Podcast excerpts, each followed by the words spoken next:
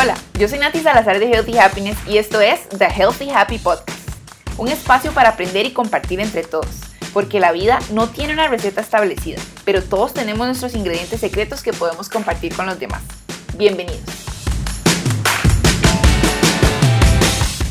En el episodio de hoy converso con mi amiga Valeria Homberger de The Beauty Hunter Blog y Ana Cristina Mora, abogada de ESIJA, sobre la guía para promover la veracidad de la publicidad realizada por influencers que compartió el Ministerio de Economía y Comercio a finales del año pasado y que fue elaborada por el Foro Iberoamericano de Agencias Gubernamentales de Protección al Consumidor.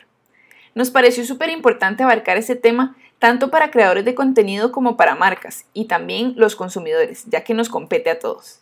Espero que les sea de mucha utilidad. Bueno, bienvenidos una vez más. Hoy estoy aquí acompañada de Ana Cristina Mora, que es abogada especialista en Derecho al Consumidor de ESIJA. Y también estoy con mi querida amiga Vale de The Beauty Hunter Blog. y hoy vamos a conversar sobre la guía del make para influencers, para la veracidad, ¿verdad? Entonces nos pareció como importante hablar de esto tanto por el lado de personas como Vale y como yo, que trabajamos generando contenido, como también por el lado del consumidor, que ahí Ana Cristina nos puede ayudar muchísimo. Bienvenidas. Gracias, Nati, por este espacio.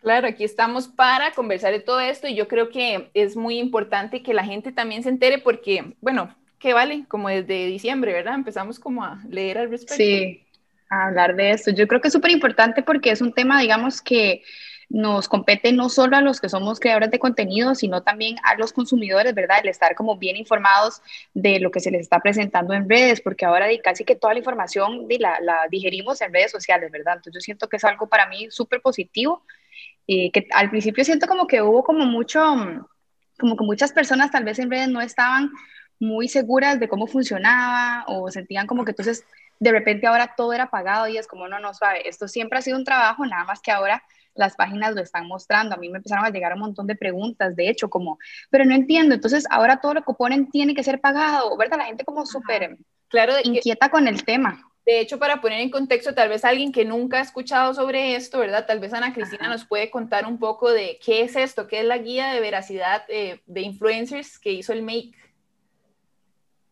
Claro que sí. Bueno, muchísimas gracias por el espacio también.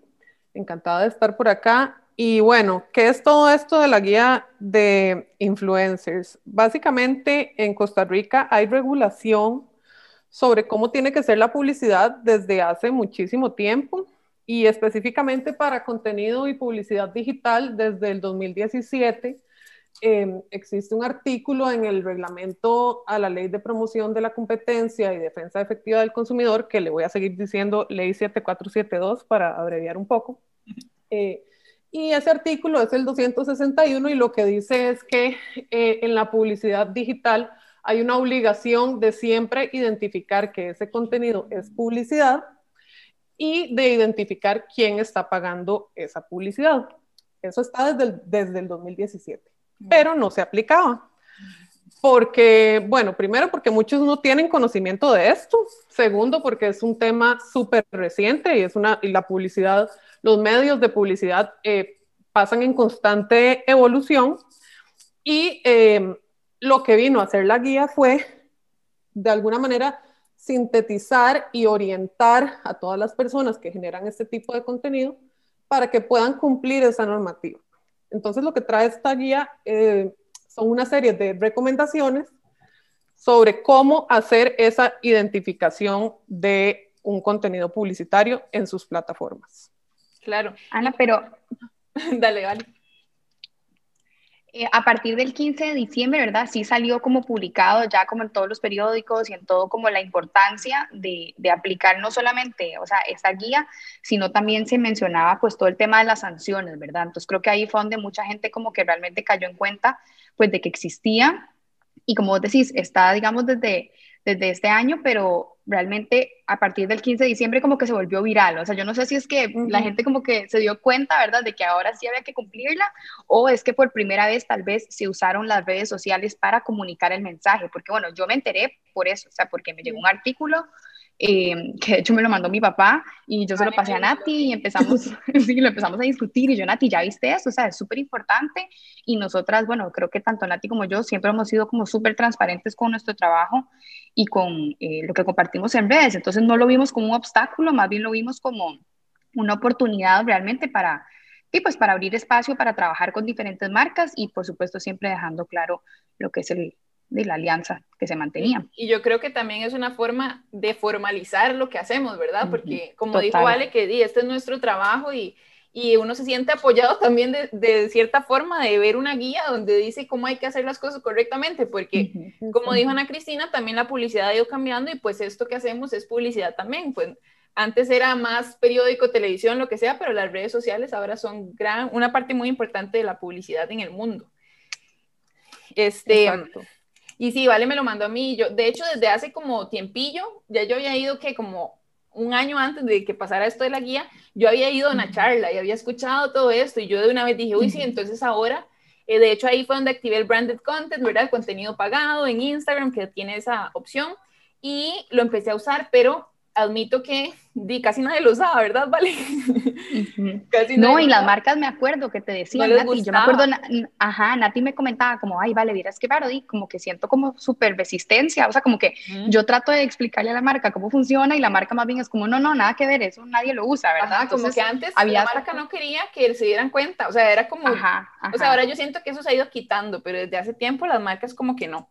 Entonces, Ana Cristina, contanos si esto es obligatorio, o sea, utilizar esto, eh, decir que lo que uno está haciendo es pagado, digamos, es obligatorio. Ok, eh, me voy a devolver un poquito a lo que mencionó Vale que pasó el 15 de diciembre. Lo que pasó el 15 de diciembre del año pasado fue que eh, el MAKE publicó, lanzó oficialmente esta guía. ¿Esta guía de dónde viene? Bueno, esta guía se trabajó en el Foro Iberoamericano de Agencias de Protección al Consumidor, que es un organismo internacional en el que Costa Rica es miembro y en conjunto en todas esas autoridades eh, de protección al consumidor se trabajó esta guía y ya, mm, como por decirlo, se importó a Costa Rica y eso fue lo que se lanzó el 15 de diciembre. Ahora, lo que preguntas sobre si la guía o sobre si se tiene que cumplir o no. La guía como tal no es una norma ni una regulación vinculante, o sea, no es algo que se pueda eh, aplicar de una manera coercitiva ni que se te pueda exigir, tenés que cumplir esta guía tal y como lo dice aquí. Pero las regulaciones que eh, esa guía te orienta a cumplir, sí son obligatorias. Entonces, ese deber de identificar tu contenido como contenido pagado y de indicar quién lo pagó, eso sí es un deber que está en el reglamento de la ley 7472 y que se tiene que cumplir y que si no lo cumplís puede haber consecuencias ante el Ministerio de Economía. Claro, o sea, la guía es lo que es, una guía. Son como recomendaciones para poder apegarse un poco más a esto que la ley sí, sí le dice a uno. Exacto, y es parte de una tendencia internacional, o sea, la tendencia eh, en muchos países para regular este, esta actividad publicitaria es generar guías porque como es, se desarrolla de forma muy personal y cada quien este, ejerce su creatividad y realiza el contenido como mejor le parezca, no hay como una manera de unificar todo de una manera tan tajante. Entonces, esto se trabaja por medio de guías y así se ha dado en Estados Unidos, en Reino Unido, en Italia, en España. O sea, los mecanismos que se utilizan son guías que se centran básicamente en eso, en identificar tu contenido como publicitario. Y esto básicamente es para proteger a la gente, ¿verdad? O sea, de ahí nace la necesidad de hacer algo como esto. Sí, eh, el tema con este tipo de contenido es que en una misma plataforma se combinan elementos publicitarios con elementos de la vida de esa persona que maneja esa plataforma. O sea, se, combinan y el consumidor no necesariamente puede saber cuando está viendo un contenido publicitario o cuando es algo normal de la vida cotidiana de la persona. Entonces, ¿qué es lo que pasa? Bueno, aunque eh, ese creador de contenido decida con cuáles marcas trabaja y sea solo marcas que sean afines con su propósito y con su plataforma, pues el tema de que un contenido sea pagado implica que si no te hubieran pagado, tal vez ese contenido no estaría ahí y por ende el consumidor no lo vería. Entonces, por eso es que el consumidor tiene un derecho a saber que ese contenido es pagado. No solo porque eh, el influencer como, voy a decir influencer, ¿verdad? Indistintamente con creador de contenido, pero em, no solo porque haya un carácter de medio de difusión, o sea, el influencer en, sí mismo es un medio de difusión de publicidad, sino porque además las marcas y los comercios en general tienen una obligación de informar adecuadamente al consumidor sobre todo lo que le interese para tomar una decisión de consumo. Y como parte de esos elementos para tomar una decisión, claramente va a estar saber si un contenido es pagado o no. Sí, que yo, vale, vos qué pensás, yo lo veo esto muy positivo en ese sentido de que incluso las marcas, um, yo hice algunas encuestas hace unos días, me imagino que Vale se acuerda, de qué pensaba la gente de esto, si le gustaba o no, si le molestaba, y sobre todo porque hace tiempo, hace mucho tiempo, tal vez cuando yo tuve mis primeros clientes, a la gente le chocaba, o sea, si veían que uno estaba como hablando de un producto, como que se viera que, que, le estaban pagando a uno, le chocaba, o sea, no le gustaba. Ahora yo siento que eso ha cambiado mucho. E incluso con la transparencia que, bueno, eh, puedo hablar solo por Vale y por, y por mi, mi página también, pero con la transparencia que lo hemos trabajado, la misma gente lo agradece. O sea, yo creo que ellos agradecen como esta honestidad y sí siento que es una forma inteligente de proteger al consumidor porque bueno, yo personalmente sí, trato como de trabajar con marcas que, que me, que reflejen mis gustos o, lo, el estilo de lo que yo comparto, ¿verdad? Pero hay mucha gente que tal vez no, ¿verdad? Que tal vez le dice que sí a todo o puede eh, hablar de cosas que no ha probado. Sí, de hecho, bueno, eso Nati y yo hemos comentado que realmente para nosotras el venir a implementar esta guía no ha sido un problema, más bien lo que nos ha traído son cambios positivos porque tal vez muchas marcas que antes no se acercaban porque no sabían cómo funcionaba o cómo, ¿verdad? Esto ha venido a traer, en caso nuestro, pues bastante formalidad a lo que hacemos, formalidad a nuestra página y de hecho hasta cierta manera ya a la hora de negociar contratos, marcas y todo eso, pues ya la marca entra sabiendo que uno se dedica a esto, o sea, que no, no, no es ahí a proponer cualquier cosa, ¿verdad? Sino que realmente es una alianza que se conversa, que uno evalúa si, si ese, esa marca o ese producto pues se adecua al perfil y a lo que uno normalmente pondría, porque eso es otra, o sea, la gente yo siento que en algún momento tuvo este miedo como que si de repente ahora todo iba a ser pagado eh, que si uno realmente usaba las cosas o no. Y bueno, tanto Nati como yo, de, nosotras, para nosotras ha sido demasiado natural incorporar la guía porque en ningún momento hemos tenido, ¿verdad? Como que dar explicaciones de nada. O sea, son marcas que ya eran parte de nuestra vida, que ahora se formaliza, digamos, tal vez la alianza.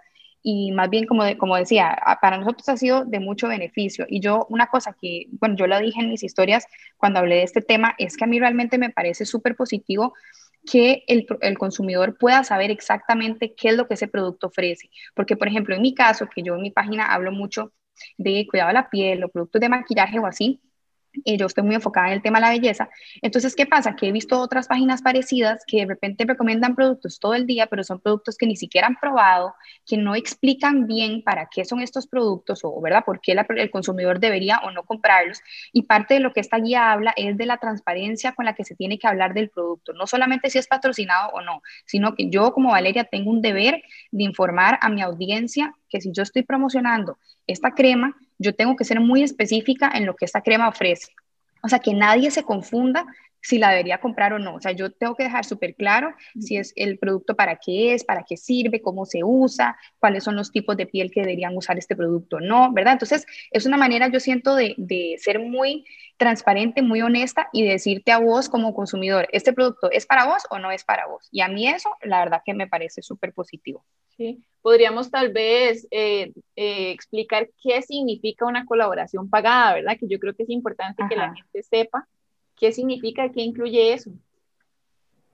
Sí, em, eso ha sido todo un tema también de, digerir y em, básicamente siempre que exista un convenio entre una marca y un creador o creadora de contenido donde eh, haya una obligación para ese creador de contenido de generar ciertas publicaciones eh, sobre algún producto o servicio y a cambio reciba un beneficio, sea un pago en, dinero, una retribución económica, o sea, canjes en, productos, pagos en productos, este, descuentos en productos o servicios de la marca, o cualquier beneficio eh, que se le genere a, a esta persona, eso siempre va a significar que hay una colaboración pagada o lo que se conoce como una relación comercial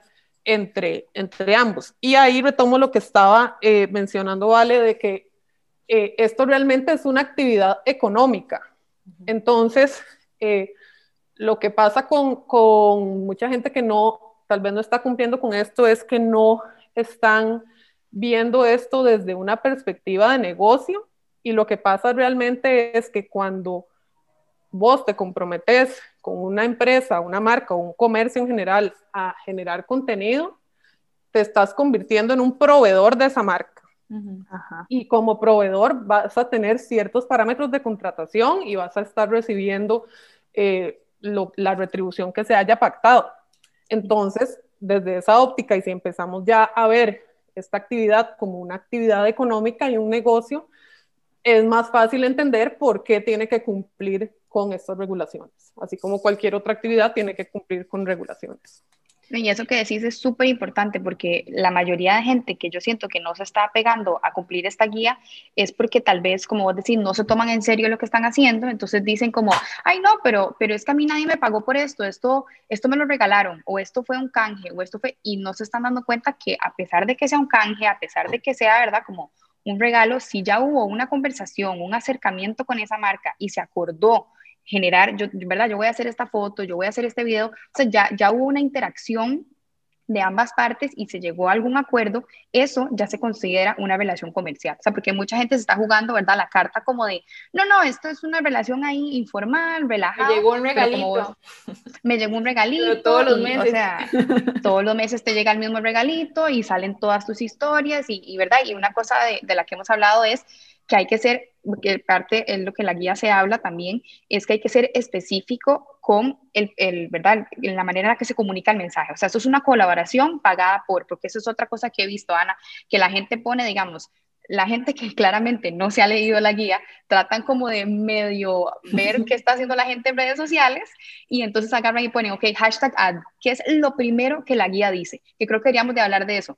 Específicamente la guía explica que todo lo que se ponga debe ser en español. O sea, yo vivo en Costa Rica, entonces el idioma en el que, ¿verdad? El idioma oficial aquí es el español. Entonces yo no puedo usar un hashtag ad porque primero no se pueden usar abreviaciones y lo segundo no se pueden usar palabras en inglés. Entonces yo, porque eso es lo que genera es una confusión en el consumidor.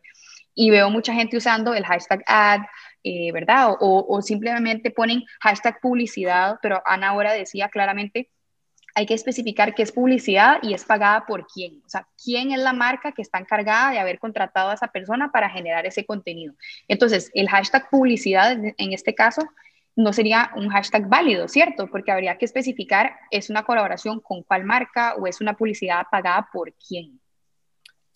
Exactamente. O sea, lo que está pasando con esta guía y bueno, con tal vez hemos hecho eh, eh, desde la perspectiva legal una serie de talleres y hemos tratado, tratado de informar sobre esto y, lo, y la percepción que tenemos es de em, que muchas de las personas que trabajan en esto dicen, ya me vienen a arruinar la fiesta, yo que estoy lucrando con esto, eh, ya me vienen a imponer regulaciones, ya me vienen a manchar mi contenido, ya no me veo auténtico y bueno, son formas de verlo pero el tema es que la regulación existe y hay que cumplirla y hay formas de cumplirla sin que, o sea, pues obviamente sí, va a haber una revelación de que hay una relación de por medio, pero primero, eh, se debería ver más bien como algo muy positivo que las marcas quieran ser transparentes con sus consumidores, su público meta, y eh, desde una, desde la perspectiva de los creadores de contenido, o influencers, em, también una relación de honestidad con su comunidad, porque al final lo que se conforma es una comunidad y gente que tiene gustos afines y que sea como sea está em, esperando de vos una opinión y la misma guía lo dice, o sea, está en los creadores de contenido decidir si son referentes positivos o no. Sí, de hecho yo siempre, perdón, yo siempre he tratado de, eh, de, decir eso, uno es el filtro al final, de eso que estás diciendo, que uno es el filtro, digamos, la persona que me sigue sabe que lo que yo le voy a recomendar es algo que yo ya probé, que ya utilicé y que por eso lo recomiendo. Entonces yo creo que no hace diferencia si una cosa dice que es una colaboración pagada y otra nada más fue algo que yo quise mostrar, si, esa, si yo soy el filtro entre las marcas y la persona que está en mi audiencia, ¿verdad? mi audiencia. Total. Yo siento que eso, esto ha venido a molestar tal vez a las personas que tenían en su perfil marcas que tal vez no estaban afín a sus valores o, ¿verdad? o a lo que la página representaba. Porque si, si vos, como, como dicen a ti, si uno es el filtro y uno realmente escoge con qué marcas trabajar, digamos, yo antes de trabajar con una marca, lo primero que analizo es si yo compraría esa marca o si yo ya compro esa marca o si yo ya uso esa marca, que la mayoría de mis alianzas son así, o sea, yo es un producto que ya tengo tiempo de estar usando, la marca se entera que yo lo uso y pues ellos hacen, ¿verdad? Tal vez el acercamiento, pero yo ya he probado ese producto, entonces para mí hacer una alianza con una marca que yo ya he usado su producto es una cosa súper orgánica, o sea, se desarrolla de manera muy natural, yo ya tengo conocimiento del producto y casi que si lo ves en mi perfil, ni siquiera te darías cuenta en qué momento empezó a haber una relación comercial, en qué momento no, porque, bueno, esa es mi manera de trabajar, yo soy muy transparente con lo que yo publico y, y, las alianzas que hago con marcas, a pesar de que sean alianzas pagadas, porque como lo hemos comentado Nati y yo, y nuestro tiempo tiene un valor, o sea, todo el equipo que nosotros invertimos, esto no es un hobby, nosotros pasamos comprando cámaras, lentes, luces, eh, pagamos, siempre pagamos platales, eso siempre lo comentamos, lo comentamos, pagamos platales en suscripciones mensuales para poder mejorar el contenido y ofrecer, ¿verdad? Siempre cosas, eh, pues, bonitas y, calidad, ojalá la mejor que se pueda, y todo eso tiene un valor. y uno tiene que, comer, además. Exacto. O sea, esto no es uno no podía vivir todo el tiempo haciendo stories bonitas, enseñando a la gente cosas y cómo, cómo, vive. Exacto. No, y por eso yo creo que la gente, digamos, en nuestro caso, Nati, como que saben que estamos súper alineadas a eso y lo que compartimos son cosas que realmente nos gustan. Y por eso yo siento que nos, en nuestro caso ha sido súper positivo y en parte por eso queríamos hacer también, ¿verdad? Como este espacio para que la gente viera que así como hay muchas personas haciendo resistencia, tal vez hay que analizar si esas personas que están haciendo resistencia a esta guía es porque tal vez no estaban enfocadas o no estaban alineadas con marcas de la manera más adecuada. O sea, yo lo dejo ahí picando, no digo que todo el mundo, pero yo lo interpreto así. hablar con Ana de, de, lo, lo, injusto que sería la competencia en este caso, ¿verdad? o sea, como, como unos decimos que, eh, que estamos trabajando con las marcas y otros no, eso me parece bastante injusto. Sí, eh, primero, o sea, lo que pasa con, con, las personas que deciden hacer todo tipo de colaboraciones sin generar ningún tipo de filtro, bueno, si ellos lo quieren hacer así está bien. Lo que está pasando con esto es que ahora tienen que hacer un esfuerzo adicional, o sea, realmente tienen que probar el producto, realmente tienen que informarse sobre lo que están anunciando, realmente van a tener que sentarse a ver cómo eh, hacen la revelación sobre ese producto y si de verdad lo siguen publicitando o no. Entonces, eso es parte de la resistencia de no hacer las, las divulgaciones correspondientes, pero como ustedes lo, bien lo están diciendo, o sea, si yo me quiero poner una panadería, yo tengo que alquilar un local y tengo que comprar hornos y tengo que comprar harina y tengo que comprar todo y cuando la gente llegue a comprar pan, me va a pagar el pan.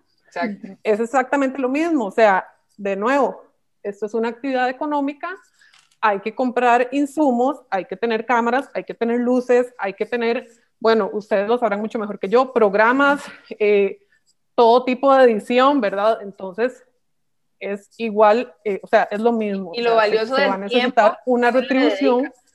El tiempo. El tiempo que uno le dedica. Yo todo lo, lo, visualizo en las horas que voy a gastar en algo. O sea, es tiempo. El tiempo es oro, literal. Sí, sí, demasiado. Y, Exactamente. Eh, sí, eso es algo que hay que entender. Y, en cuanto a lo de, lo de la injusticia, lo que pasa es que, con esta guía lo que se está tratando justamente es de equiparar un poco el terreno y dejar las reglas claras para todos. Como la guía, en verdad, menciona o establece que la guía por sí misma no es vinculante, entonces mucha gente se lo está tomando como, no lo voy a hacer o voy a poner ad, que como lo decís, vale, eso no, o sea, no cumple para nada con la regulación es como salir, como que lo puse para salir del paso. Entonces, ¿qué es Pero lo que verdad pasa? que eso es Que peor. puede- Eso es peor, Ana. O sea, más bien, o sea, usarla y usarla mal, que eso es algo que, que sería buenísimo que dejáramos súper claro por acá, ¿verdad? Ahorita tal vez, o sea, el tema de lo que incluye la guía, pero es peor usarla y usarla mal. O sea, si la van a usar, tómense cinco minutos, porque la guía tampoco es eterna, No, ¿verdad? es como que de es un libro. páginas. Sí, sí, o sea, tampoco. Pueden tomarse un par de minutos, leerse la guía, porque si ustedes la van a usar, o sea, si, escuchen bien esto, si ustedes son creadores de contenido, sí, y nada más deciden medio copiar lo que se están viendo en redes y usarla mal, les puede salir peor la jugada, porque entonces no solamente están diciendo que claramente se dedican a tener una, ¿verdad?, a, a lucrar, a lucrar de esto, sino que están lucrando y no están especificando bien, o sea, todo lo que la guía dice. Entonces es como contraproducente. Incluso es como admitir que sabes que la guía existe, pero lo estás haciendo mal. Exacto, ¿Me que no te tomaste cinco minutos Porque- para leértela. Porque si no usas nada, es como, di, bueno, tal vez nunca había visto la guía o no había escuchado nada, pero si ya está usando algo y mal, Ajá. es como admitir que sí sabe que existe. Exacto, sí, eso es peor.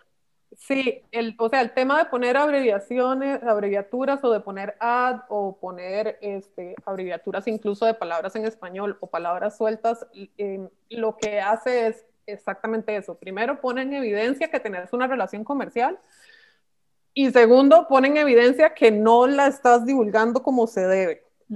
Entonces, aunque tal vez en muchos casos sea con buena intención o, o de alguna manera querer cumplir, y en otros casos no, simplemente para ponerlo y, y, querer salir del paso, lo que pasa es que para el consumidor costarricense y para la protección del consumidor en Costa Rica, eso simplemente no tiene ninguna validez. Entonces, no va a servir de nada indicarlo y más bien trae más repercusiones en una eventual eh, verificación de esa publicidad. Eh, devolviéndome al tema de la competencia, lo que pasa con esto es que, bueno, lo que hablábamos, todos son proveedores de servicios publicitarios y aquí lo que está pasando es que hay una eh, desigualdad a la hora de ejercer esa actividad. Entonces, por ejemplo, si una misma marca le exige a algunos sí eh, hacer las divulgaciones y a otras personas con que trabaja tal vez le dicen, no, yo no las quiero poner y lo aceptan, entonces está eh, estableciendo condiciones discriminatorias para sus diferentes proveedores. Uh -huh. Entonces ahí se está afectando la competencia entre, estas, eh, entre estos creadores de contenido. Y aquí es importante recalcar que esto no solo nos compete a nosotros como creadores de contenido, sino a las empresas, porque si en caso de que hubiera alguna repercusión legal, son ambas partes, ¿verdad? Las que pueden verse afectadas.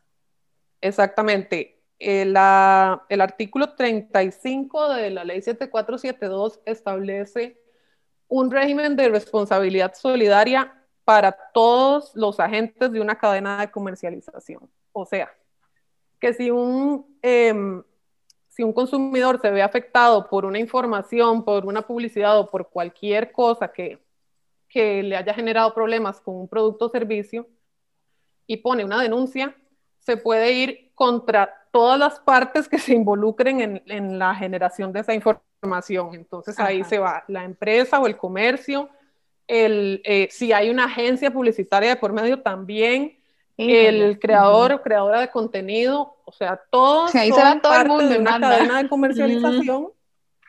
Exacto. Y este, el consumidor no tiene un deber de elegir, eh, o mejor dicho, no tiene un deber de denunciarlos a todos. Él puede elegir contra quién se va. Entonces, okay. si yo quiero denunciar eh, a esta persona en la que, o sea, en cuya plataforma vi el contenido, la puedo denunciar a ella o si quiero denunciar a la persona y a la marca, denuncio a las dos. O si quiero denunciar solo a la marca, me voy solo contra la marca. Bueno, y hablando de... Y ahí, en el momento en que se puede... Las sanciones, qué trauma. no, deja, debemos a terminar la idea antes de tirarle eso. O sea, es que yo quedé traumada con eso, digamos. No, eh, o sea, nada más para terminar, que entonces en el momento en que el Ministerio de Economía abre una investigación o un proceso sancionatorio por esa denuncia, eh, va a determinar quiénes son los involucrados y puede que sancione a todos o solo a uno. Entonces, cuando una marca, ya sea les exige a los creadores de contenido no hacer estas revelaciones o permite que no las hagan si ellos no quieren hacerlo, está asumiendo el riesgo de esa infracción a la y ojalá que quede escrito eso, ¿verdad? Que uno diga, tengo que, necesito que me aprueben esto y dicen que no, que quede en un correo para que uno se pueda defender. Ajá. ¿Verdad?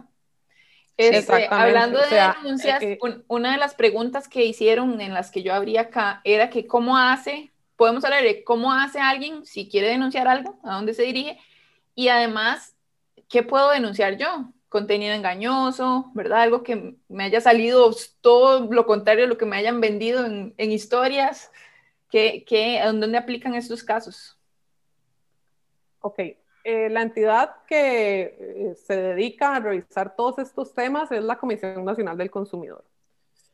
Eh, según la ley 7472, cualquier persona en su condición de consumidor puede entablar una denuncia ante la comisión y el consumidor se define como cualquier persona que compre un producto o servicio o que reciba información para comprar un producto o servicio. Entonces, bajo esa definición, todos somos consumidores. Y en redes todos sociales, los seguidores. todos los seguidores son tus consumidores. Ahora, eh, ¿sobre qué se podría denunciar? La clasificación más típica que, o sea, sobre la que encuadraría esta conducta de no divulgar o no identificar el contenido como pagado es la de publicidad encubierta, que se define como la publicidad que se confunde en un contexto de entretenimiento, en un contexto de ficción, en un contexto, ¿verdad?, que no es de información, que no es publicitario, y entonces lleva al consumidor a creer que lo que está viendo es otro tipo de información y que ahí no hay publicidad. Mm. Entonces, al no identificar el contenido como publicitario, esa publicidad se vuelve encubierta. La publicidad encubierta está prohibida en el artículo 113 del reglamento a la ley 7472.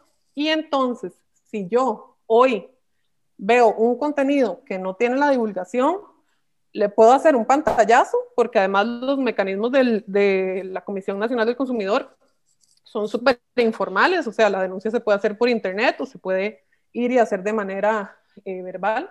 Y yo con mi pantallazo llego y digo, eh, esto es un contenido publicitario y aquí no dice, investiguen. Y ahí la comisión decidirá si abre esa investigación o no y podría ya pedir más prueba y si yo aporto, por ejemplo, más pantallazos de una misma marca con un mismo creador, ahí voy generando la evidencia de que hay una relación comercial y que no me lo están diciendo.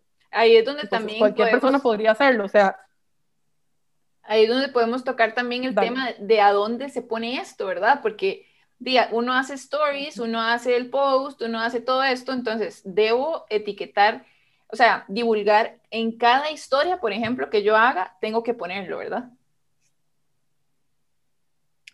Correcto. Eh, la guía establece dos posibilidades. O lo pones en cada publicación de todo tipo, o se indica al principio del perfil o de la plataforma en un lugar visible eh, de cuáles marcas sos embajador o embajadora. Entonces, eh, si no voy a indicar eso, o porque tal vez no tengo una relación estable con una marca y solo me contrataron por un tiempo definido y solo voy a hacer ciertas publicaciones, entonces en estas publicaciones, en cada una, exacto, una campaña, en cada una tengo que indicar publicidad pagada por o colaboración pagada por anuncio pagado, bueno, eso ahí se puede ir definiendo según Ana, ¿por qué no? Porque, perdón, es que siento como que tal vez la gente que no se ha leído la guía, que deberían de leérsela, pero los que no se la han leído, ¿por qué no hacemos como un resumencito así rápido, como de los puntos más importantes? Porque digamos, nosotros lo hemos estado hablando porque sabemos muy bien de la guía y estamos, ¿verdad? Y como empapadas en el tema, pero creo que tal vez muchas personas que escuchen esto no están familiarizadas con específicamente lo que la guía establece. Entonces, tal vez porque no hacemos como un mini resumen para que, porque tal vez no entiendan porque nosotros decimos ponerlo aquí, ponerlo allá, pero tal vez estén preguntando en este momento como poner qué, o sea, ¿verdad? Tal vez no, no saben ¿Qué la divulgación? Qué es lo que... Exacto, entonces tal vez si hacemos un mini resumen de lo que hablamos ahora rápidamente, de idiomas, y las palabras y algo así como... Sí, sí, total hagámoslo. Eh, bueno, amigos y amigas, este es el resumen.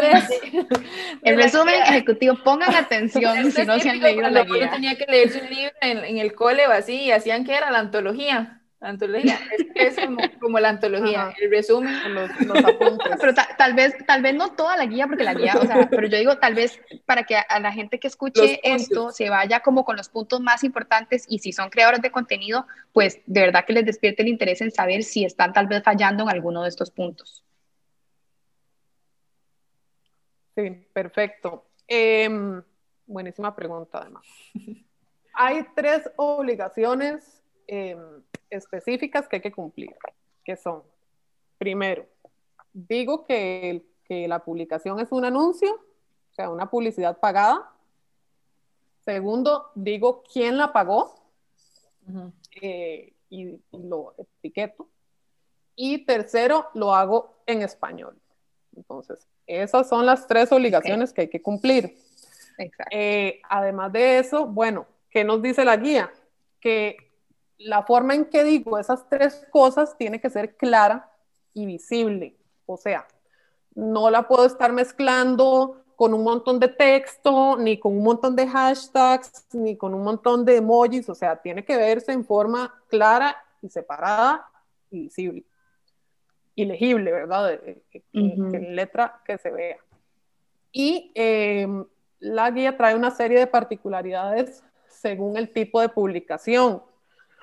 Este, por ejemplo, para videos, se recomienda también que se diga en el audio, eh, en algún momento del audio, que eh, este video o esta publicación es patrocinada o eh, pagada por indicar quién. para transmisiones en vivo o lives, se dice que cada cierto tiempo, dependiendo de la duración del live, hay que indicar eh, lo mismo, que el contenido es, que, ese live es patrocinado y quién. Entonces, bueno, ahí lo vas midiendo. Si dura una hora y media, entonces cada media hora. Si dura una hora, puede ser al principio y al final. Y como irlo midiendo, porque la idea es que quien se conecte a la mitad y no lo escuchó al principio, lo pueda escuchar al final. O sea, casi que mejor ponerlo. O al revés, quien se salga a la mitad si lo, ajá, eso es una buena idea también, que se pone, este, o sea, en uno de los comentarios si se deja pegado.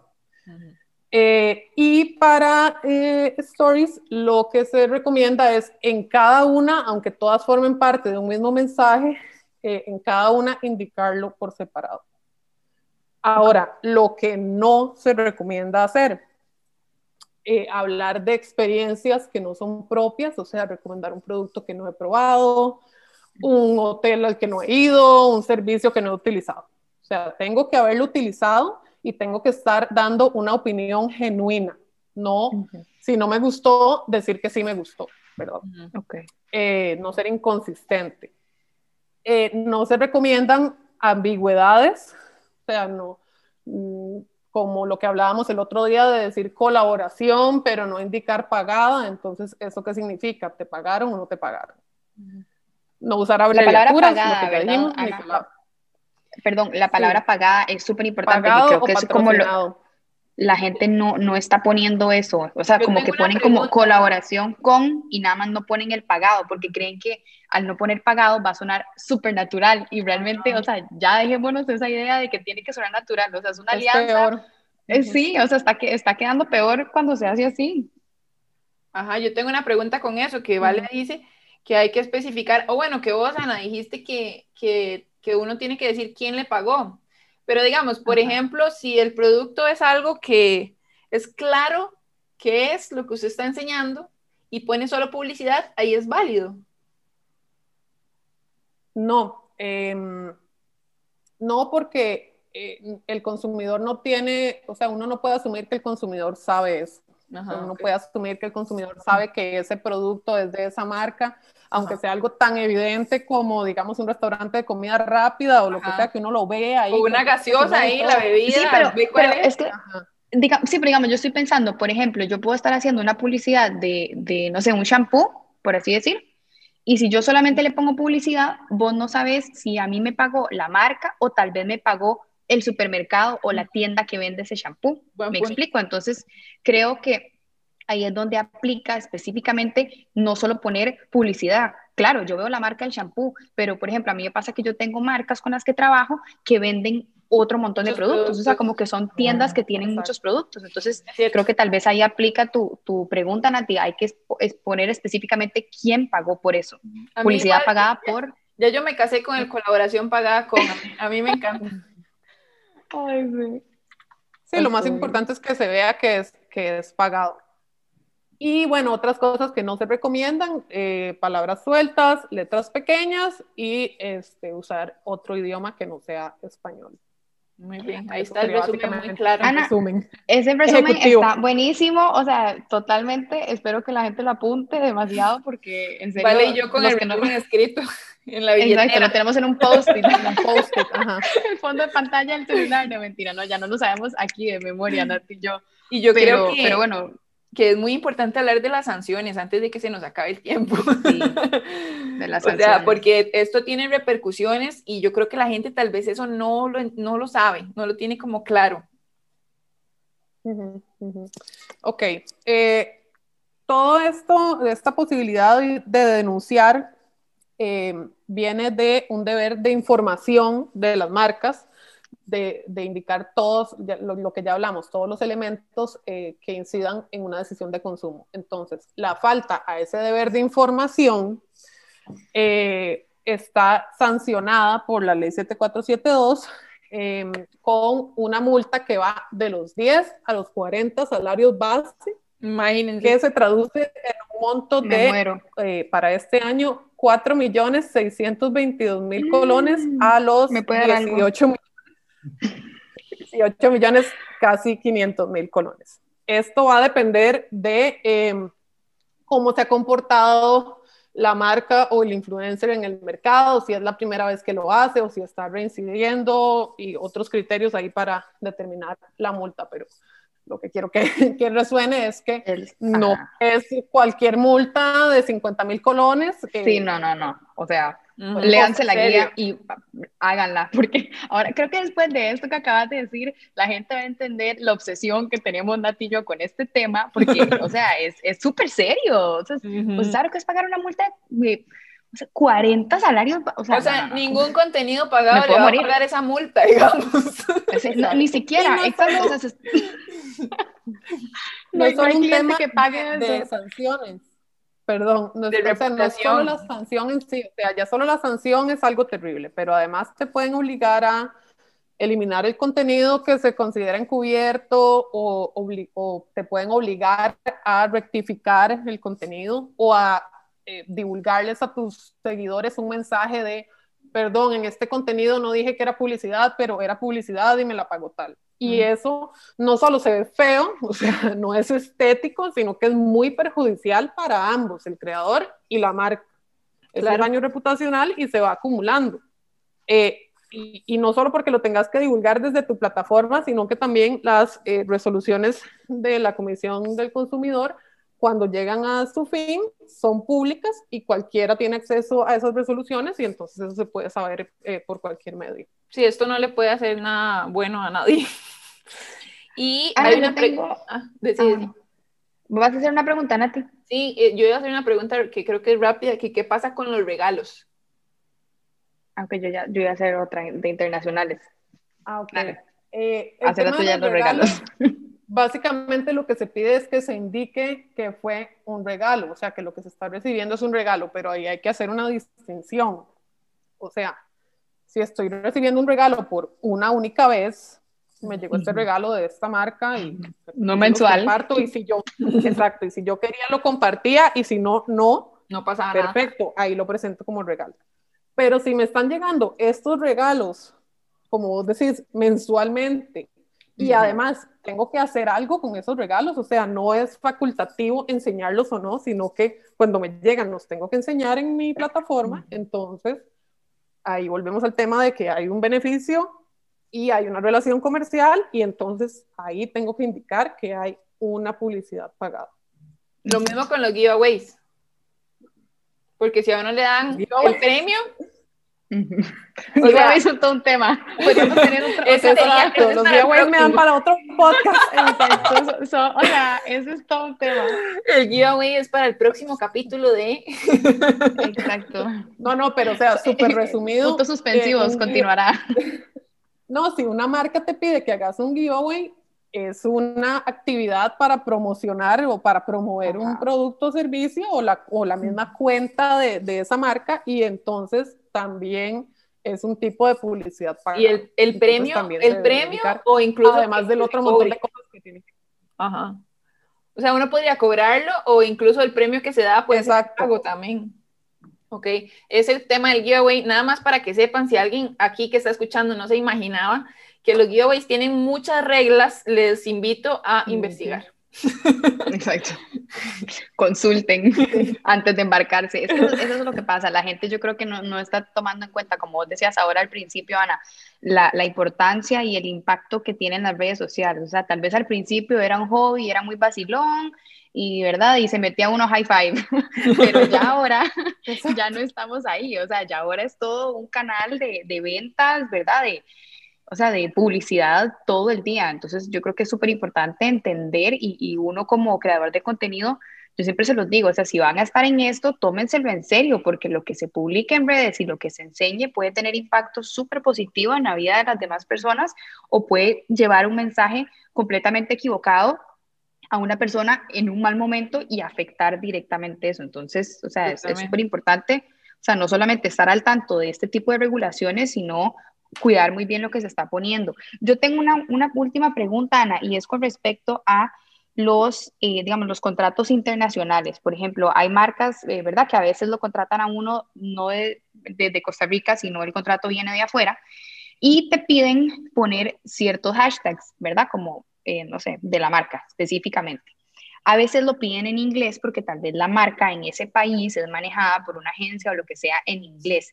En ese caso, que estamos dejando claro que aquí en Costa Rica la publicidad tiene que ser eh, divulgada en español, eh, ¿cómo se manejaría eso? O sea, digamos, se, habría que ponerlo en los dos idiomas, o sea, ponerlo como en el idioma que la marca lo pide, pero también en el idioma que en Costa Rica es legal ponerlo, o cómo consideras vos que es la manera más adecuada de llevar ese mensaje?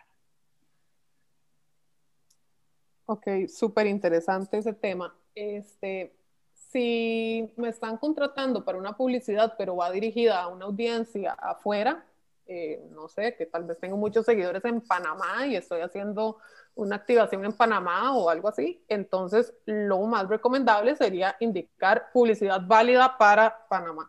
Y mm, así, eh, o sea, cumplís con la regulación de Panamá. Okay. Si no, o sea, si, si va dirigido a quien te vea, entonces ahí van contemplados tus seguidores en Costa Rica y lo más recomendable sería hacer la traducción del mensaje y hacer la divulgación en español.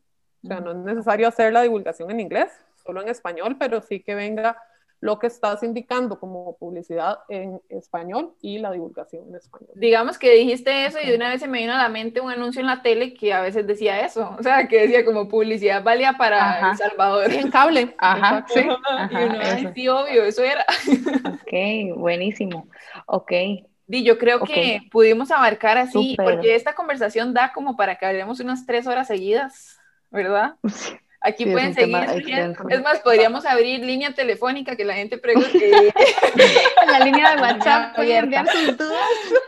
Y, podemos durar todo un día hablando de esto, pero creo que por lo menos con esto les damos a, a, la gente, tanto como el consumidor, los creadores de contenido e incluso las marcas, que me parece muy importante como si yo fuera marca, digamos, yo exigiría que lo pusieran a partir de toda esta información.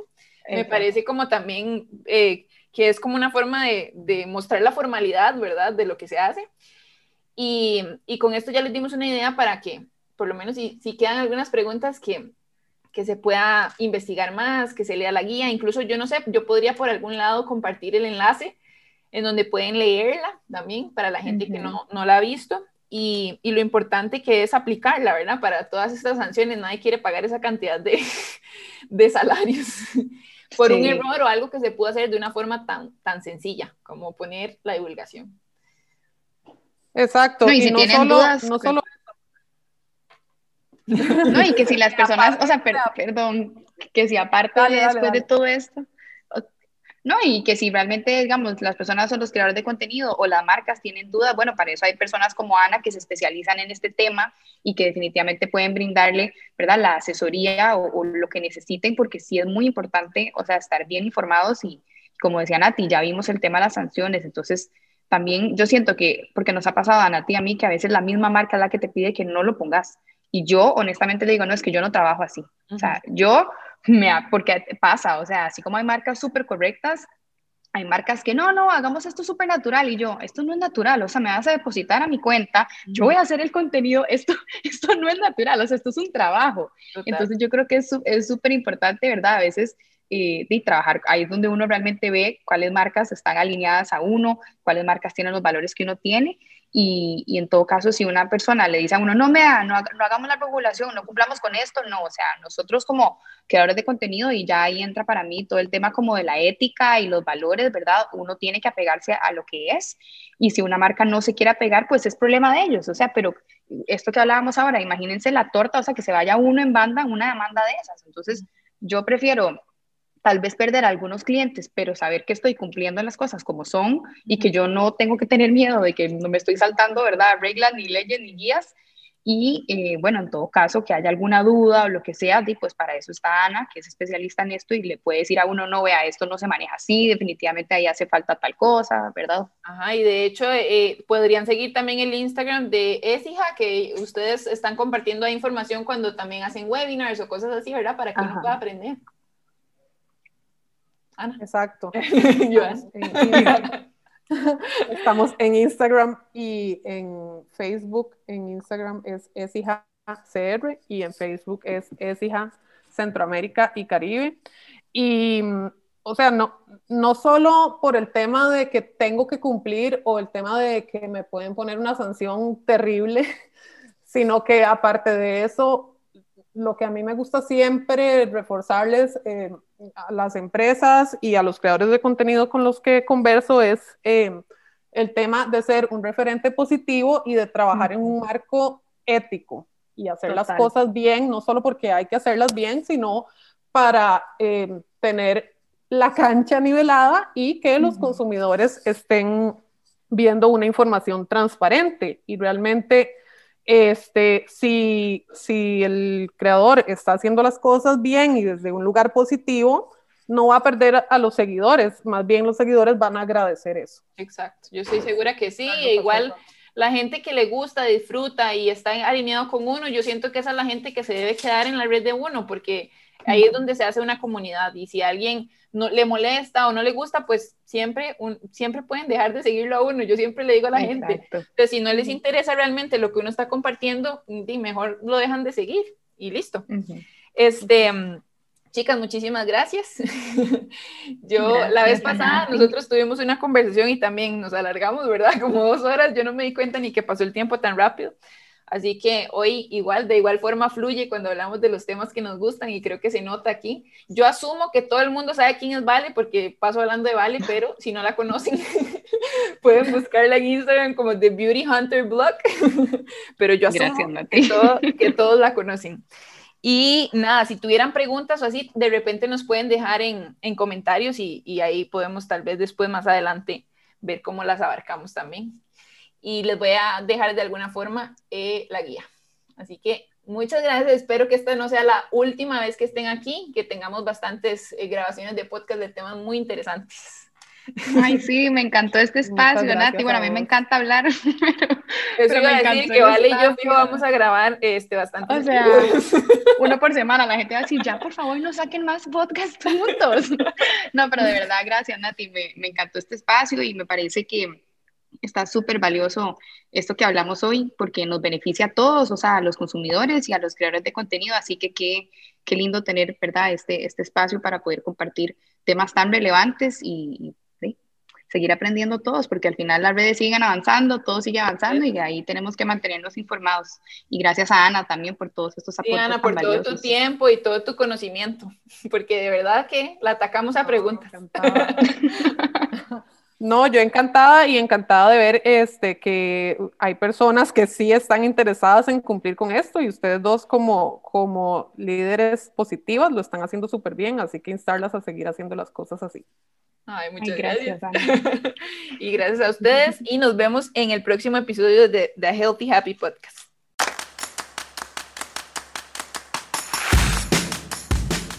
Y si ustedes quieren estar súper atentos a todos los nuevos episodios de The Healthy Happy Podcast, no olviden suscribirse en la plataforma que sea que están escuchando esto. También pueden visitar mi página hhmac.com. Nos escuchamos en la próxima.